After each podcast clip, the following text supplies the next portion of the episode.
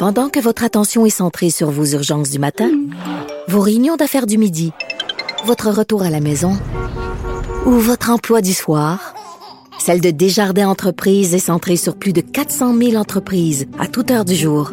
Grâce à notre connaissance des secteurs d'activité et à notre accompagnement spécialisé, nous aidons les entrepreneurs à relever chaque défi pour qu'ils puissent rester centrés sur ce qui compte, le développement de leur entreprise.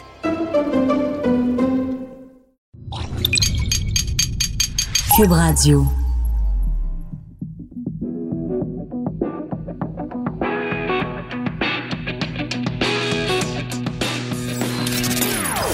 Des opinions bien à elle.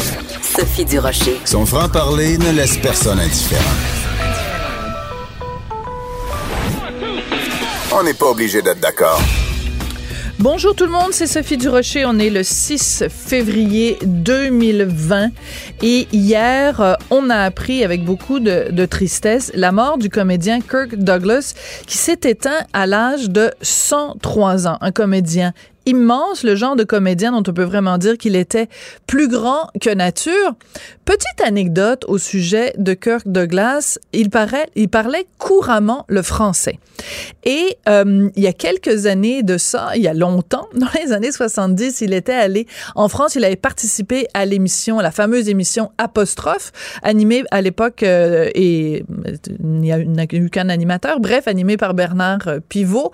Et euh, Kirk Douglas avait reçu un César d'honneur euh, remis euh, donc euh, par ses amis français. Bref, il est à cette émission d'apostrophe et il s'exprime dans un français impeccable. Et je voulais faire vous faire écouter cet extrait-là Premièrement, pour qu'on remarque à quel point il s'exprimait bien en français et à quel point il avait le souci du mot juste. Et je pense que beaucoup de gens, parmi, par exemple, nos politiciens ici au Québec, auraient intérêt à s'inspirer de l'amour que Kirk Douglas portait au français. On écoute ça.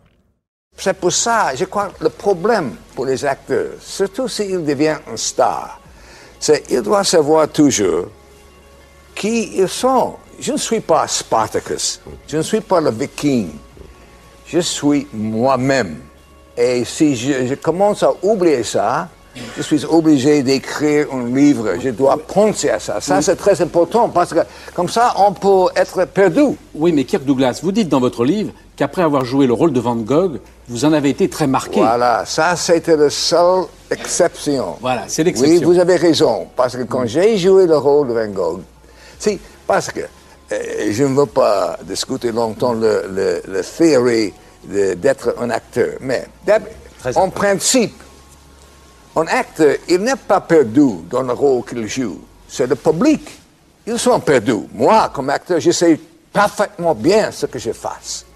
Ce que je fais, ce que je fais, oui. Ce que je fais, très bien, très bien. Comment Moi, Parce que je suis avec les intellectuels, je ne veux pas employer le subjonctif quand ça pourrait être quelque chose d'autre. C'est quand même formidable, hein, cet homme dont le français n'est absolument pas la langue maternelle, qui s'exprime comme ça. Bon, il fait peut-être des erreurs en disant là au lieu de dire le, mais euh, je pense que Peter McKay devrait être en train de prendre des notes en ce moment.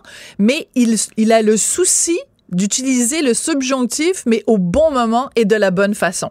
Alors, on salue bien sûr euh, l'extraordinaire carrière de Kirk Douglas, de Bad and the Beautiful, euh, for Life et tous ces rôles euh, qui font qu'il a été vraiment une légende d'Hollywood. Alors, c'est sûr que dimanche, à la cérémonie des Oscars, on lui rendra hommage. Mais quand je vois, c'est anecdotique bien sûr, c'est pas une façon de résumer la carrière de cet homme-là, mais quand je vois qu'il a ce souci du détail et ce souci de bien s'exprimer dans une langue manifestement qu'il aimait beaucoup, ben, j'ai juste envie de pousser un très admiratif. Ben voyons donc. On n'est pas obligé d'être d'accord. Joignez-vous à la discussion. Appelez ou textez. 187 Cube Radio. 1877 827 2346. Vous savez, dans les euh, publications scientifiques, il y en a euh, plusieurs qui ont vraiment une excellente réputation, vraiment des publications extrêmement sérieuses, toujours citées pour leur rigueur. Et il y a une étude qui vient de paraître dans le New England Journal of Medicine et qui s'intéresse justement, précisément au Québec. Et quoi au Québec? L'aide médicale à mourir et le nombre de dons d'organes que euh, cette, cette nouvelle pratique a pu aider Alors, on apprend dans cette étude que depuis 2015, c'est-à-dire depuis que l'aide médicale à mourir est disponible au Québec, il y a 32 personnes qui ont demandé à faire un don d'organes et 23 ont pu le, ont pu le faire. Ça soulève évidemment énormément de questions. Est-ce que euh, ça pose une pression sur les gens qui songeraient à l'aide médicale à mourir. Si on leur dit ben écoutez on a besoin d'organes fait que en donc une petite, une petite, poussée dans le dos pour que ça aille plus vite. Ça soulève toutes sortes de questions euh, éthiques bien sûr. Et comme chaque fois qu'on parle d'aide médicale à mourir j'ai toujours envie de me retourner vers le docteur Alain No il est médecin en soins palliatifs au CHU de Québec. Docteur No bonjour Bonjour, Madame Durocher. Merci de votre invitation. Ben, ça me fait toujours plaisir de parler avec vous, parce c'est un sujet extrêmement important euh, qui soulève toutes sortes de questions. Alors, dans ce cas-ci, euh, ce que nous apprend le New England Journal of Medicine concernant les chiffres des dons d'organes liés à l'aide médicale à mourir, est-ce que c'est des chiffres que vous connaissiez, des chiffres qui vous surprennent? Oui, c'est des chiffres que je connais et non, euh, ce, je ne suis pas surpris là, de ces chiffres-là. Euh, il y avait évidemment, quand on a commencé l'aide médicale à mourir, une certaine réticence de la part de Transplant Québec, qui est l'organisme qui, euh, qui gère toute la question des dons d'organes au Québec, avec des craintes qui étaient légitimes, je pense, mais l'expérience nous a Mhm. montré que ces craintes-là devaient être évacuées et que, et que ça se passe très bien là, pour, pour ceux qui sont concernés. Quelles étaient ces craintes? Ben, les craintes, c'est- vous les avez mentionnées un peu en d'entrée de jeu, hein, c'est de dire est-ce qu'il y a des malades qui vont recevoir une euh, dépression excessive pour euh, parce qu'on a besoin d'organes, parce qu'il y a des campagnes hein, qui, qui font la promotion du don Mhm. d'organes depuis longtemps. Les gens hésitent des fois à signer ou ne savent pas qu'on peut qu'on peut autoriser sur notre carte d'assurance maladie par notre signature. Et, et- mais on s'est rendu compte que finalement, il- non, il n'y avait aucune pression là euh, des gens. Et il faut bien comprendre que pour ce qui est du don d'organes avec l'aide médicale à mourir, là, ce sont deux processus complètement séparés, complètement indépendants, qui impliquent pas les mêmes personnes et qui se font en parallèle, et que il y a, il- ça s'adresse d'abord à des gens qui ont été jugés admissibles à l'aide médicale à mourir. Donc, ça passe jamais par d'abord le don d'organes et ensuite l'aide médicale à mourir. Là. Ah, Mais ça, c'est important. Donc, dans la chronologie des événements, il faut d'abord que quelqu'un demande ce- ce- l'aide médicale à mourir et ensuite, dans le processus, on lui dit, bon, vu que vous avez demandé cette aide, parallèlement à ça, souhaitez-vous qu'à votre mort, on fasse un prélèvement des organes? C'est pas l'un vient pas avant l'autre, là. Absolument. D'accord. Ça, c'est important d'un point de vue éthique, bien sûr. Ce sont d'abord des gens qui font une demande d'aide médicale à mourir, hein, qui font pas une demande de don d'organes, là, une demande d'aide Mm. médicale à mourir, qui doivent être évaluées, qui sont jugées admissibles. Et euh, après ça, il est maintenant permis pour ceux qui peuvent donner des organes, parce qu'il y a aussi beaucoup d'exclusions. Mhm. Si par exemple vous avez un cancer, vous êtes exclu d'emblée du, euh, du processus de don d'organes. Et après ça, c'est une autre équipe qui va rencontrer le patient. Ce n'est pas Hmm. l'équipe impliquée dans l'aide médicale à mourir pour parler de la possibilité du don d'organes, sans jamais évidemment faire de pression, juste à titre d'information. Et mais vous savez, la, la, la plupart des, on parlait de, de quelques dizaines de cas au Québec là, euh, c'est- venu spontanément des malades eux-mêmes après avoir été acceptés Hmm. pour l'aide médicale à mourir. Moi, j'en ai eu deux personnellement. Et il faut comprendre que ce sont des gens qui le font par pur altruisme hein, et d'une Oui. infinie générosité. Là. Il y a des gens qui disent, regardez, moi, de toute façon, j'ai fait ma demande d'aide médicale à mourir, j'ai été accepté, je sais que je vais mourir, je sais que j'ai une maladie qui fait que de toute façon, je vais mourir. Si jamais mes organes pouvaient servir à quelqu'un d'autre, j'en serais heureux. Alors, C'est de l'altruisme à l'état pur. Là. Parce que la fin est ultime est la même. C'est-à-dire que de toute façon, la personne va mourir. Et Absolument. en fait, vous et moi et les gens qui nous écoutent, on ne sait normalement pas à quelle date on va mourir. Donc moi, j'ai beau signer ma carte en effet d'assurance maladie et de dire je veux en effet qu'on donne des organes, je le sais pas, je peux mourir demain matin Absolument. comme je peux mourir dans 40 ans. Or, ces gens qui eux le savent ont la, la- le, le le bonheur, je pense qu'on peut dire ça de cette façon-là, de pouvoir se montrer généreux justement en, en précisant, en disant le mercredi quand je vais mourir, ben Oui. je veux qu'on donne mes organes. Ça change complètement la perspective qu'on peut avoir face au don d'organes. Et, et je vous dirais que pour ces gens-là, parce que ça demeure quand même marginal, on s'entend là, euh, ça donne un sens à leur propre fin de vie. Ah oui? Euh, les, oui, Ah. ben, les gens qui disent, regardez, moi, moi, de toute façon, je vais mourir là. C'est, déjà, c'est déjà décidé.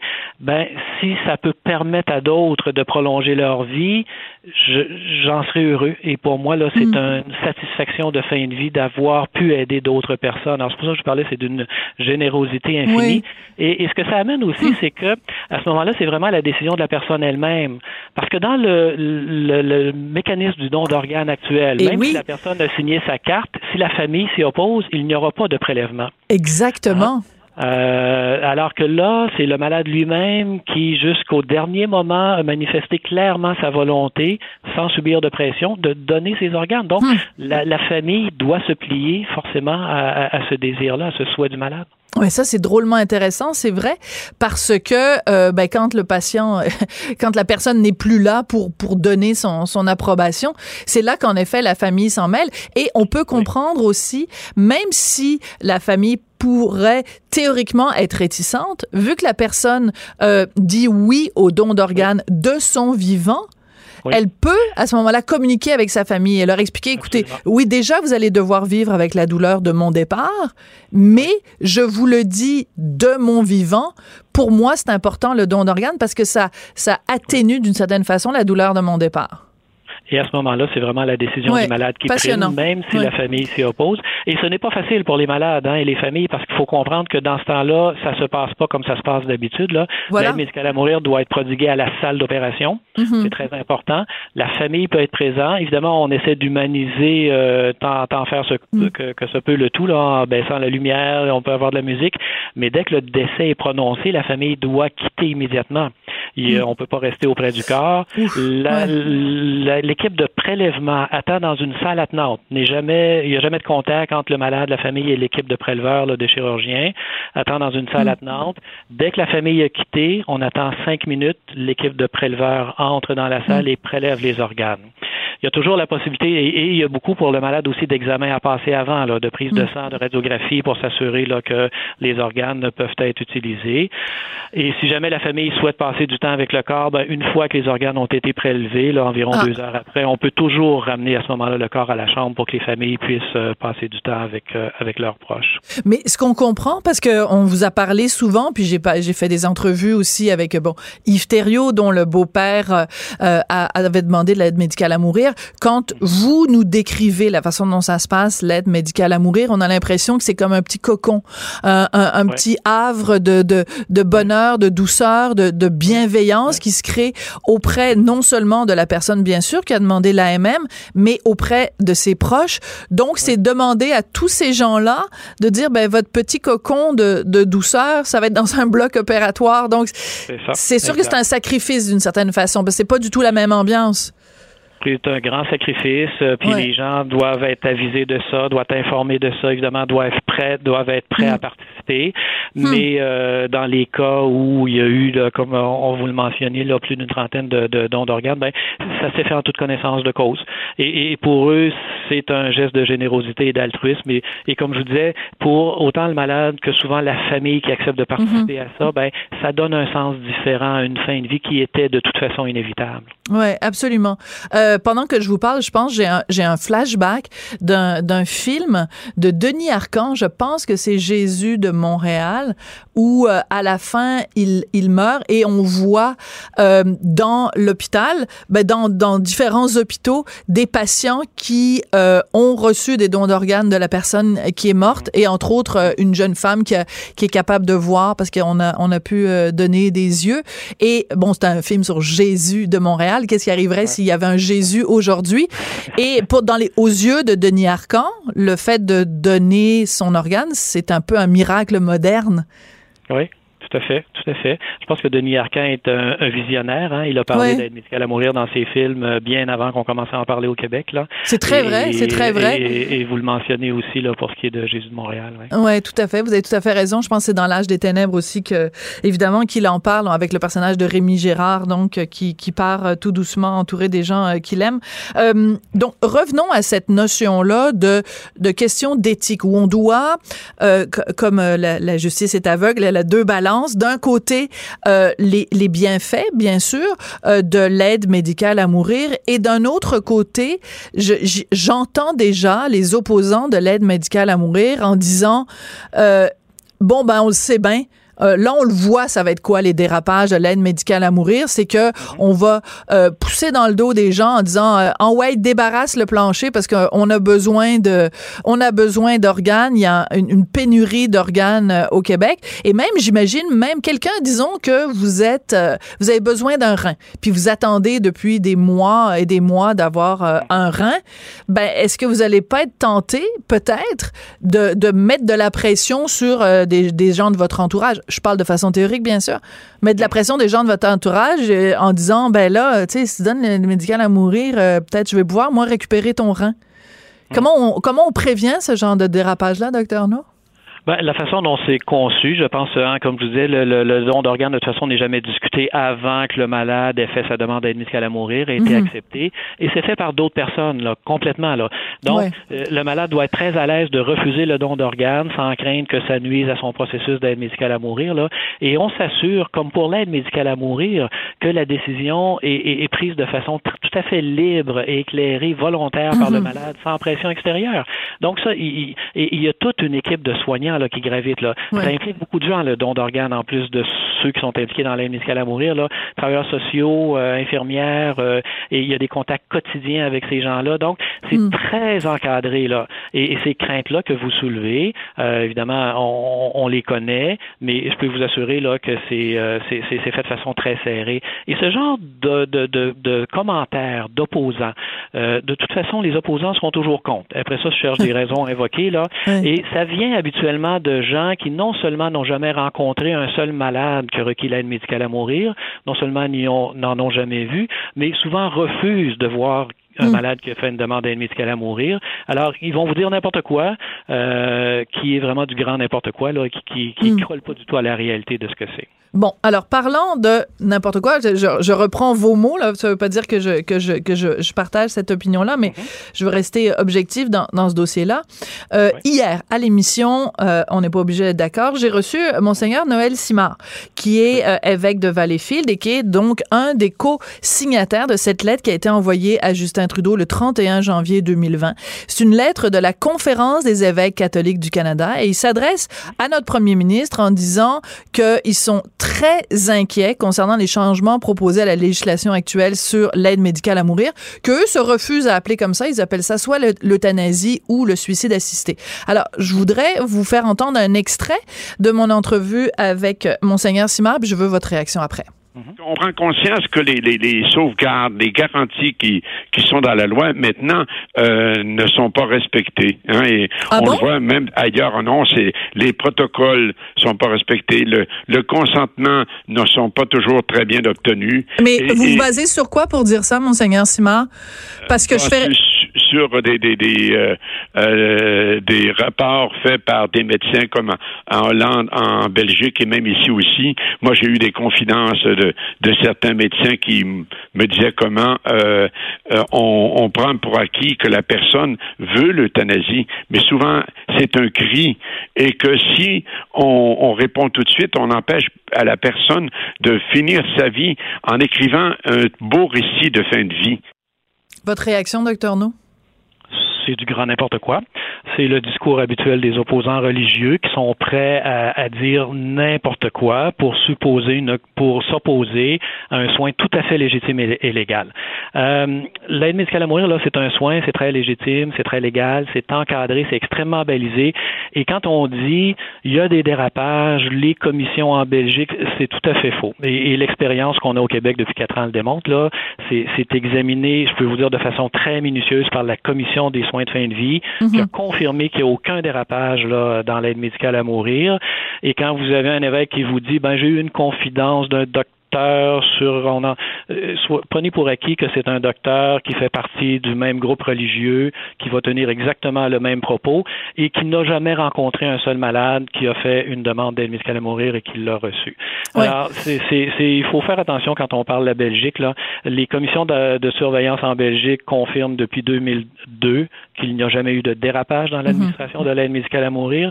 Et ce qu'on voit au Québec depuis quatre ans, les dérapages, ils sont nombreux, mais ils sont au contraire dans l'obstruction qui est faite par certains établissements et certains médecins encore hostiles à l'aide médicale à mourir, à un accès légitime à l'aide médicale à mourir. Euh, ils sont là, les dérapages. Ils sont pas dans l'administration de l'aide médicale à mourir. Ce que, euh, euh, ce que, ce qu'affirme, ce qu'allègue, en tout cas, Monseigneur Noël Simard, c'est que très bientôt, la conférence des évêques catholiques du Canada va rendre public un rapport. c'est ce qu'il nous a dit hier. Un rapport qui documenterait des cas précis où des gens ont subi des pressions euh, indues et euh, que ce serait donc la preuve qu'il y a eu euh, des dérapages. Donc je lui ai dit ben écoutez quand le rapport sortira, on, en reparlera avec avec grand plaisir, mais lui affirme que à travers le Canada, il y a eu des cas de dérapage et ici même au Québec et qui va le, documenter. Mm-hmm.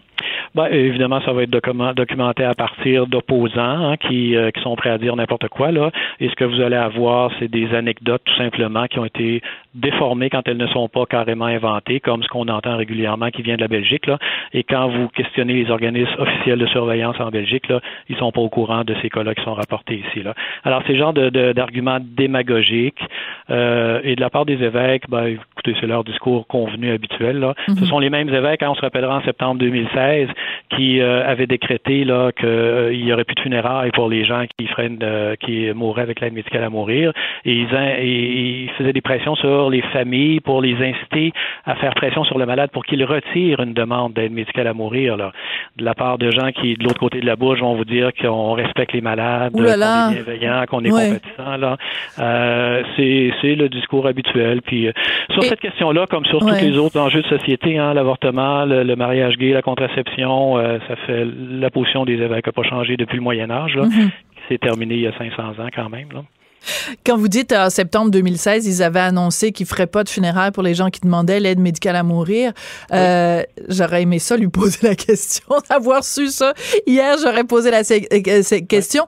Mais vous, vous donc vous laissez entendre, docteur No, que donc il y aurait sur le terrain, euh, depuis que l'aide médicale à mourir est disponible et légale au Québec, des médecins ou des ou des, des gens de confession catholique qui font de la pression sur des patients qui pourraient pourraient éventuellement souhaiter faire le médical à mourir et qui se font dire à ce moment-là, ben ça va faire de la peine au petit Jésus si vous faites l'aide médicale à mourir? Absolument. Et ça, tous les médecins impliqués dans l'aide médicale à mourir vont vous raconter des histoires très concrètes qui ne sont pas du oui-dire. Là. Euh, des médecins qui vont imposer leurs propres convictions personnelles à des malades pour qu'ils euh, ne fassent pas d'aide médicale à mourir, qui vont faire des menaces carrément, des pressions des familles pour qu'un malade retire une demande d'aide médicale à mourir. Ça, il y en a plein. Et, le problème, c'est que ça, ce n'est pas documenté, ce n'est pas examiné par la Commission sur les soins de fin de vie. Mais il faudrait que ça le soit. Oui, absolument. C'est ce qu'on demande depuis quatre ans. Il faudrait que quelqu'un commence à le faire parce que ça se continue de se perpétuer parce que justement, ça se fait en toute impunité. Mais la commission euh, sur les soins de fin de vie, les conseils de médecins dentistes et pharmaciens qui gèrent la qualité de l'acte dans les établissements sont formels. Il n'y a aucun dérapage au Québec dans l'administration mm. de l'aide médicale à mourir. Je pense qu'il faut le dire clairement. Mais ce que vous dites là sur justement des gens qui pour des raisons religieuses font de la pression sur des gens qui pourraient être intéressés par l'AM mais qui euh, donc euh, euh, invoque des questions religieuses. Ça, il faut soit que la commission des soins de fin de vie enquête là-dessus, soit que j'appelle mes collègues du bureau d'enquête puis qu'ils fassent enquête là-dessus, parce que ça, c'est inacceptable. Oui, il faut, il faut euh, quand euh, les gens sont victimes de ce genre de comportement par des professionnels de la santé, il ne faut pas hésiter à porter plainte parce que c'est tout à fait à l'encontre des obligations professionnelles et déontologiques d'un médecin d'imposer ses propres convictions personnelles à un malade, d'autant plus euh, vulnérable que sont les malades qui se retrouvent en fin de vie. C'est-à-dire qu'un médecin peut dire, ben moi, je ne ferai pas l'aide médicale à mourir parce que ça va contre, mais, mais, mais il, est, il est dans l'obligation légale de référer ce patient à quelqu'un d'autre qui va le faire. Ça, c'est écrit, c'est dans la loi, c'est très clair. Ah, Docteur No, Oui, docteur No, c'est toujours euh, intéressant de vous parler. Je rappelle que vous êtes médecin en soins palliatifs au CHU de Québec. Je suis contente parce que la dernière fois qu'on s'est parlé, j'ai dû couper ce cours, mais là, on avait plus de temps. Alors, tant mieux. C'est toujours intéressant de vous parler. Merci beaucoup. Merci. Au, revoir.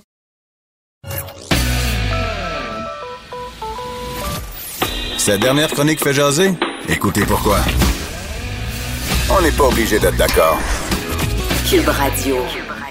Depuis qu'on sait que le cégep de la Gaspésie des îles euh, à Montréal a ouvert un campus 100% anglophone, un campus qui ne reçoit quand même aucun sou du gouvernement, mais qui rapporte énormément d'argent au cégep de la Gaspésie. Depuis qu'on sait ça, c'est vraiment un débat, c'est la controverse là qui euh, agite le, le, le, milieu québécois depuis euh, une semaine et ça soulève toute la question de comment ça se fait qu'un cégep a à ce point-là besoin d'argent qui se lance dans une opération qui est vraiment purement monétaire. Alors, on va en parler avec euh, Lucie Pichet, elle est présidente de la Fédération des enseignantes et enseignants de Cégep. Bonjour, Madame Pichet.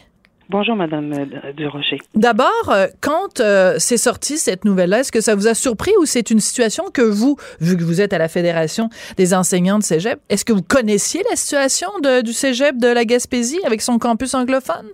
Ben, nous connaissions évidemment l'existence de, euh, de ce campus. Euh, nous savions qu'il y avait des redevances qui étaient données euh, à la direction, mais les chiffres exacts, l'ampleur, on, ne connaissait évidemment pas. On est tombé en bas de notre chaise, comme tout le monde, je pense, quand, quand on a appris là l'ampleur là des, des données. Et en fait, il faut savoir que on a été mis au courant il y a peut-être un an et demi quand le Cégep s'est mis justement l'antenne montréalaise s'est mise à grossir. même les, les, les profs euh, de Gaspé à Gaspé se sont dit mais qu'est-ce que c'est que cette bibite qui est en train de grossir? Et ça nous échappe complètement parce que ça a été ouvert sans qu'il y ait d'entente avec le syndicat des profs par exemple. Euh, et donc c'est une situation là, qui est apparue comme ça sous le radar avec euh, une, population étudiante des inscriptions qui ont explosé. Mais évidemment toutes les, ententes là, monétaires nous n'étions pas au courant du tout par contre, nous, nous connaissions le fait qu'ils allaient recruter à l'étranger, mais tous les termes, tout ce qui sort dans les journaux actuellement, là, nous, on ignorait l'ensemble de la situation. Mais c'est intéressant ce que vous dites. Ça veut dire quand même qu'il y a un an et demi, les professeurs qui, eux, enseignent au cégep, qui est bel et bien en Gaspésie et aux îles, là, pas, pas, pas au campus de Montréal, connaissaient l'existence de ce campus-là.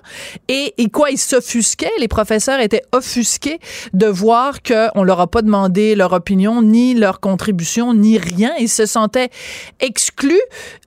C'était ça, ben, c'était ça leur, ben, euh, ben, leur doléance?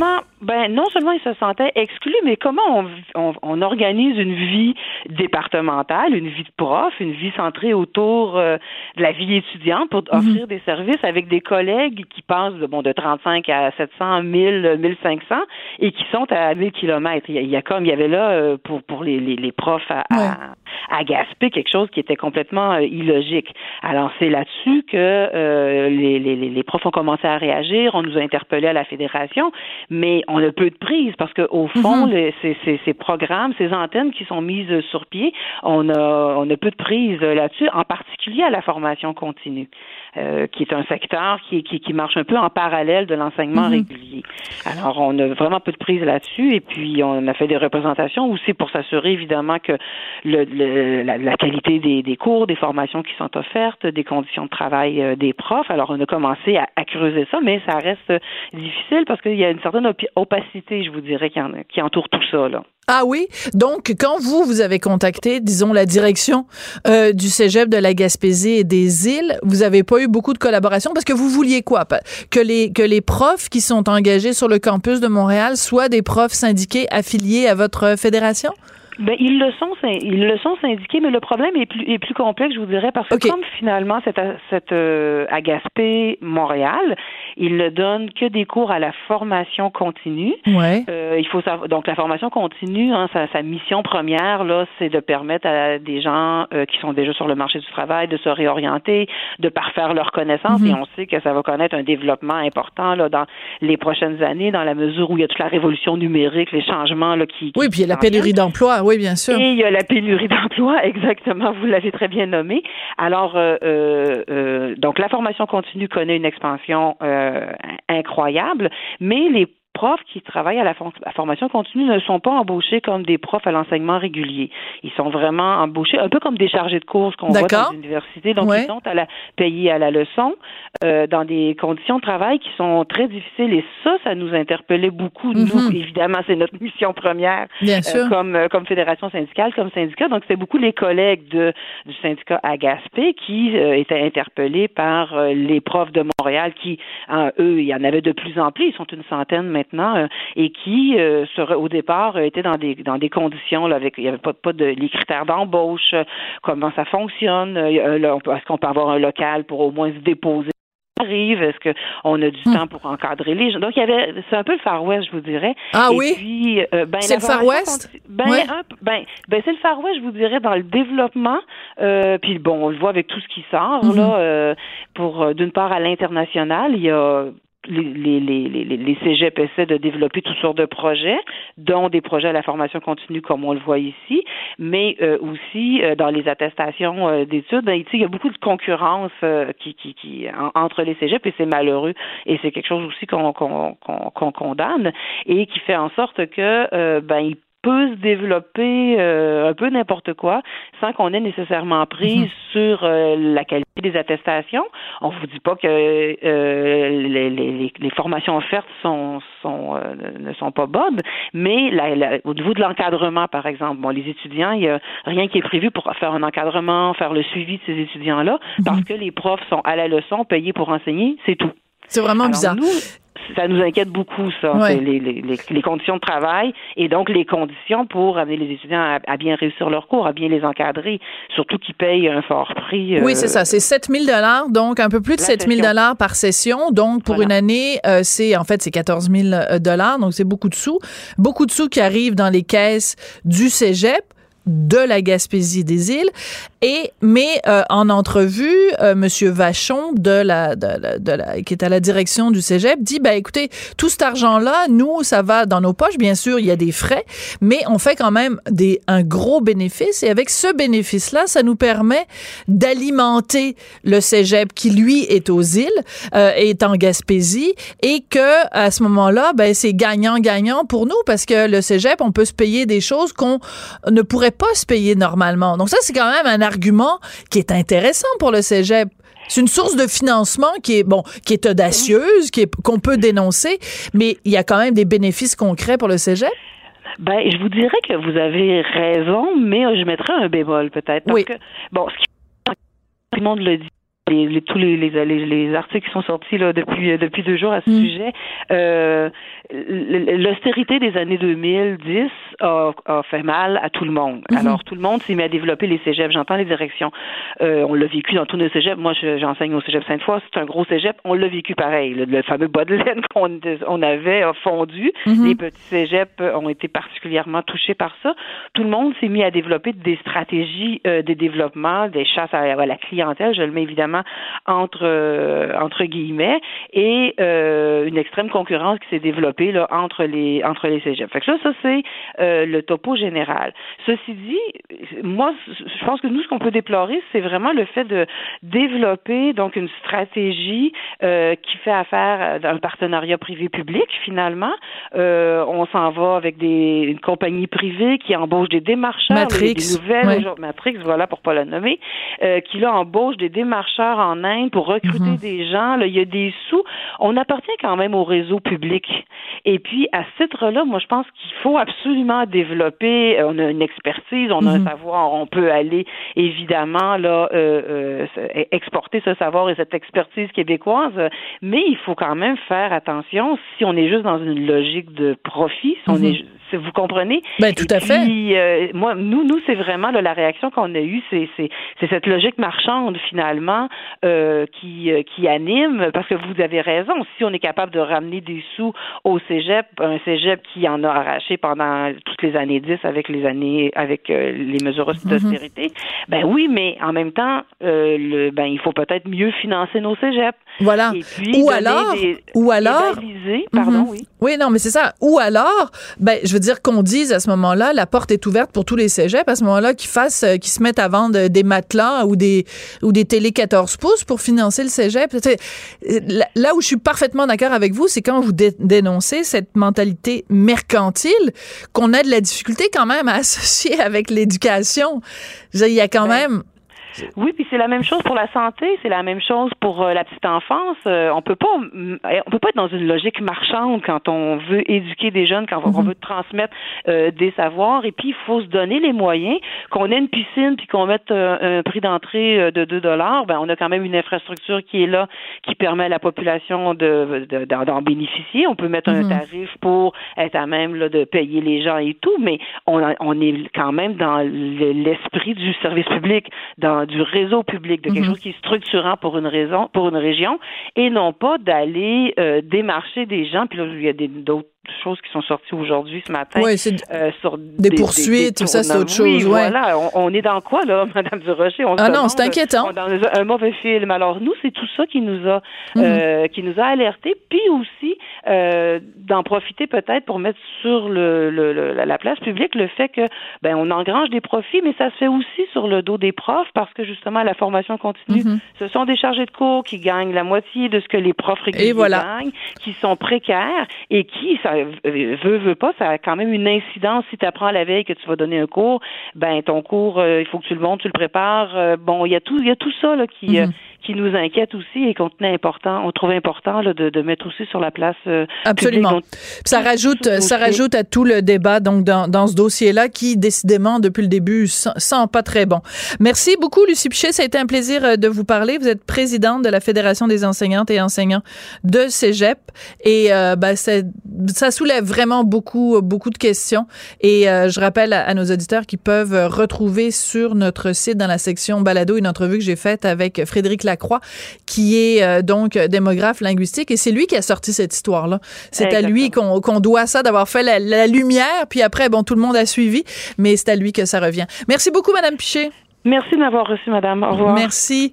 Alors, avant qu'on aille à la pause, je veux vous faire écouter deux extraits de notre toute dernière balado diffusion, notre toute dernière balado de Devine qui vient souper.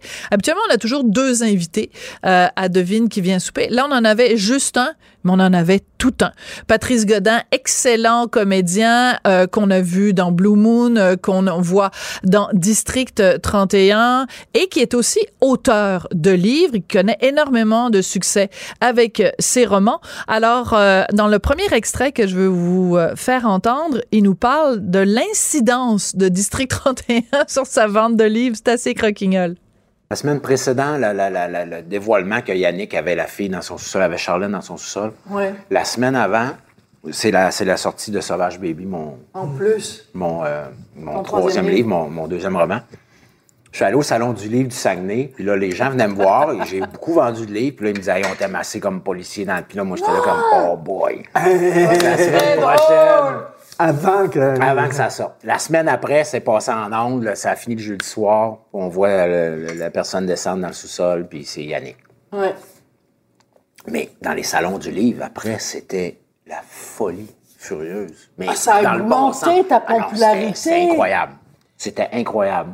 Parce que les gens voulaient ben là, il voulait, il voulait me voir, il voulait voir Yannick, il voulait, c'est très drôle. il voulait se faire prendre en photo, puis il achetait mon livre, puis des gens qui m'achetaient les trois livres.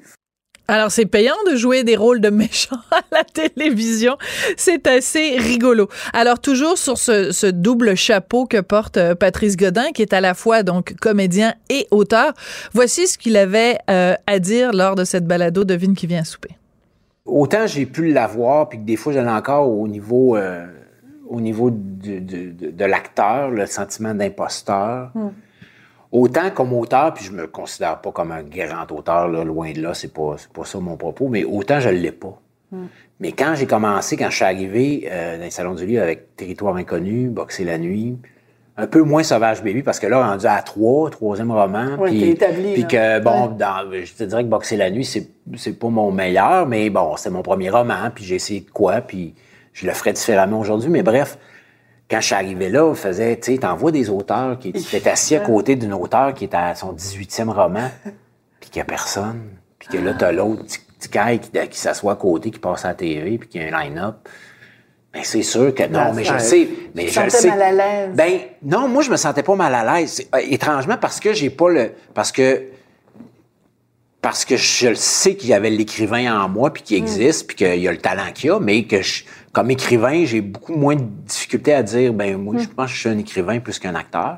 C'est quand même incroyable. Hein? Patrice Godin qui dit qu'il a moins le sentiment d'imposteur dans son, dans son, dans sa fonction de d'auteur que de comédien. Donc, il se sent plus imposteur comme comédien alors qu'il sait qu'il est vraiment et foncièrement un auteur. C'est absolument passionnant. Donc, euh, ça dure à peu près une heure, cette balado Devine qui vient souper, que vous allez retrouver dans la section balado du site Cube Radio. Tout le monde a droit à son opinion. Elle requestionne, elle analyse, elle propose des solutions. Sophie Durocher. On n'est pas obligé d'être d'accord. C'est le mois de février, le mois le plus court, le plus plate de l'année. Et il y a beaucoup de gens qui ont choisi ce mois-là pour euh, être sobre. Euh, une journée, deux jours, euh, 28 jours ou 29 jours. Est-ce que c'est votre cas? Moi, à chaque fois, je me dis, je vais, je vais le faire. Puis finalement, au bout de deux, trois jours, je sais pas, la petite voix, la petite voix qui a soif se fait entendre. Donc, euh, j'ai jamais réussi à le faire au complet. Mais mon prochain invité, lui, est sobre complètement euh, depuis neuf mois et il a décidé de partager ses réflexions, de partager son expérience avec plein de monde, avec euh, une balado, avec un livre, avec éventuellement des conférences. Et son projet s'intitule Was sobre. Alors, c'est un beau jeu de mots, c'est un mélange entre WhatsApp et sobre. Et mon prochain invité, c'est Rémi Giguère. Bonjour, Monsieur Giguère.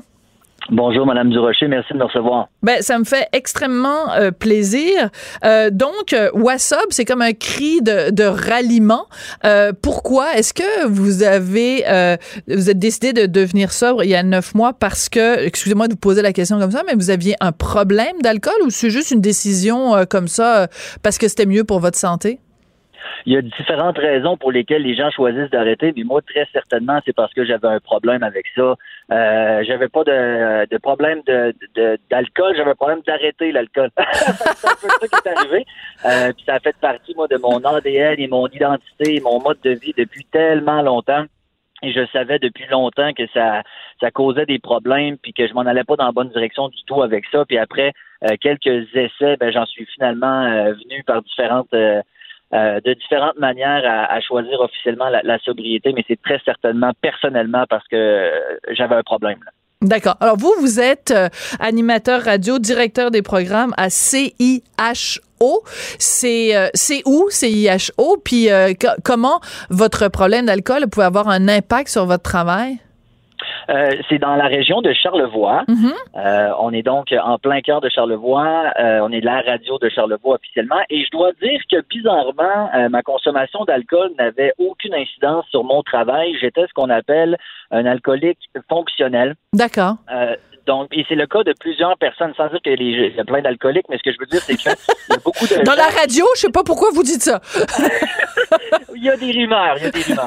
Non, euh, blague à part, c'est qu'il y a beaucoup de personnes qui ne, se doutent pas qu'ils ont probablement un problème à contrôler leur consommation parce qu'ils se disent j'ai un bon travail, mhm. euh, j'ai une famille, j'ai des amis, je suis fonctionnel, j'arrive, moi j'ai moi je suis morning man, vous l'avez dit, je suis jamais arrivé en retard à une émission du matin, ça m'empêchait pas d'aller dans les bars jusqu'à 3 heures. Euh, fait que je me disais ça doit pas être si pire, tu sais, parce qu'on mhm. stéréotype un peu la personne qui a des problèmes de consommation en disant euh, elle a pas de travail, elle est sur un banc de parc, etc., alors que c'est pas du tout ça. Alors, euh, en fait, je considère être chanceux d'avoir pas eu de problème tant que ça avec ma consommation. J'ai pas euh, perdu de, de, de blonde, j'ai pas fait d'accident, j'ai pas euh, j'ai pas pété la ballonne, j'ai pas perdu mon emploi. Mais je voulais pas me rendre là non plus, ah. j'étais pas très loin. Donc, mieux vaut prévenir que guérir.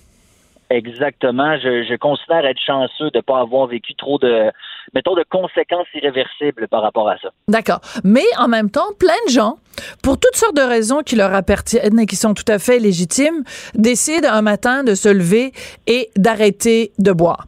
Et euh, ils sont sobres pendant, je sais pas moi, un an, dix ans, quinze ans, vingt ans, et ils en font pas de publicité. C'est-à-dire simplement, c'est une décision personnelle entre eux et eux, et ils gardent ça pour eux. Pourquoi vous, vous avez décidé de rendre ça public et d'en faire un programme? Parce que ce que j'ai réalisé le plus en choisissant d'être sobre, c'est euh, le jugement et l'opinion des autres, à quel point c'est perçu drôlement, parce que l'alcool, c'est la seule substance qu'on doit se justifier de ne pas prendre. Tu sais, on n'a pas à Comme c'est bien dit! C'est tellement vrai! Euh, les gens disent, ah, tu, tu fumes pas une cigarette, hein? tu fais pas de cocaïne, ça arrive pas, ça. Mais dans le cas de l'alcool, c'est tout le temps ça qu'on nous dit. Puis moi, c'est, je parle à beaucoup de gens avec la force des choses et l'arrivée de Wasson. Beaucoup de gens se confient à moi. Et euh, ce qui revient le plus souvent et ce qui est le plus difficile, d'ailleurs, j'ai reçu un message deux minutes pendant que j'étais en attente de quelqu'un qui m'a exactement dit ça. Hmm. Le regard des autres, le jugement de la société lorsqu'on qu'on doit dire et justifier qu'on ne boit pas, c'est ce qui est difficile. Alors moi, hmm. j'ai toujours, puis je, l'ai toujours fait dans mon euh, dans mon métier aussi j'ai toujours aimé faire euh, pas de l'autodérision, mais tu sais, euh, m'avouer publiquement, parler de mes faits, tu sais, parler de, de, tout ça, puis les gens inévitablement s'associent un peu à ça, puis je pense que ça les ça les encourage un peu. Alors, le message que je reçois beaucoup, c'est c'est le fun ce que tu dis parce qu'on se reconnaît là-dedans, puis ça nous encourage, puis on se rend compte qu'on n'est pas tout seul là-dedans, hmm. puis que c'est pas bizarre finalement et que euh, on peut être fier parce que souvent quand on se fait dire pourquoi tu bois pas ah, euh, on se trouve des excuses, je prends des médications, nanana. Puis on, on dérive un peu du sujet plutôt que de dire je bois pas parce que je me suis choisi, parce que bon, j'étais rendu là, parce que c'est très simple. De, de, fait à place de s'assumer puis d'être fier, on essaie toujours de trouver des excuses ou de se défiler. Alors j'ai vraiment voulu créer ce sentiment euh, d'appartenance-là et de fierté. Euh, et créer une communauté carrément de gens qui disent, gars, moi j'ai arrêté pour mille et une raisons, mais euh, je suis pas gêné de le faire. Absolument. Ce qui est intéressant, c'est vous vous en souvenez sûrement, euh, Rémi, euh, il y a quelques années de ça, Marie-Lou euh, de trois fois par jour avait décidé justement d'arrêter de boire, de d'arrêter de consommer de l'alcool, et elle avait fait une entrée, je sais pas si c'était sur Facebook ou Instagram, dans lequel elle racontait ça et qu'elle disait à quel point les gens la jugeaient puis à quel point c'était rendu difficile en société d'être quelqu'un qui boit pas c'est quand même vraiment bizarre qu'on soit rendu, euh, qu'on juge les gens à ce point-là pour leur non-consommation. Je suis d'accord, puis c'est pourquoi ce, ce, ce sobre, pour moi, a toute sa, raison d'être. Mais heureusement, de plus en plus, je pense qu'il y a une ouverture euh, par rapport à la sobriété. D'ailleurs, que vous m'invitiez, je l'apprécie bien gros. Puis on voit des articles même dans The Washington Post, le New York Times, qui parlent d'une génération ou d'un groupe de personnes qui décident de ne pas boire, pas parce qu'ils ont un passé obscur, parce que souvent, c'est ça. Les gens disent, ah, tu bois pas, tu as dû faire de la, prison, ou faire un accident, ou les gens, ils s'imaginent toujours un passé très, très obscur, très, très, euh, très, très gênant. Euh, alors, effectivement, de, voir euh, que ça fait réagir autant les gens. Puis, tu sais, souvent, les gens sont curieux, puis c'est positif. On dirait, ah, ouais, ben, tu sais, bravo, etc. Mais quand les gens, des fois, t'obstinent, puis disent, ah, ouais, essaie de t'encourager, etc., il y a une petite portion de moi qui se dit, des fois, j'ai l'impression que c'est parce que ça leur met euh, le miroir dans le visage. Voilà. Moi, quand je buvais beaucoup et que je rencontrais quelqu'un, je rencontrais quelqu'un de sombre, il m'énervait. Euh, je savais pas C'est un casseux de party. Quelqu'un ben, qui boit pas, entouré de gens qui boivent, les gens qui boivent le perçoivent comme un casseux ou une casseuse de party.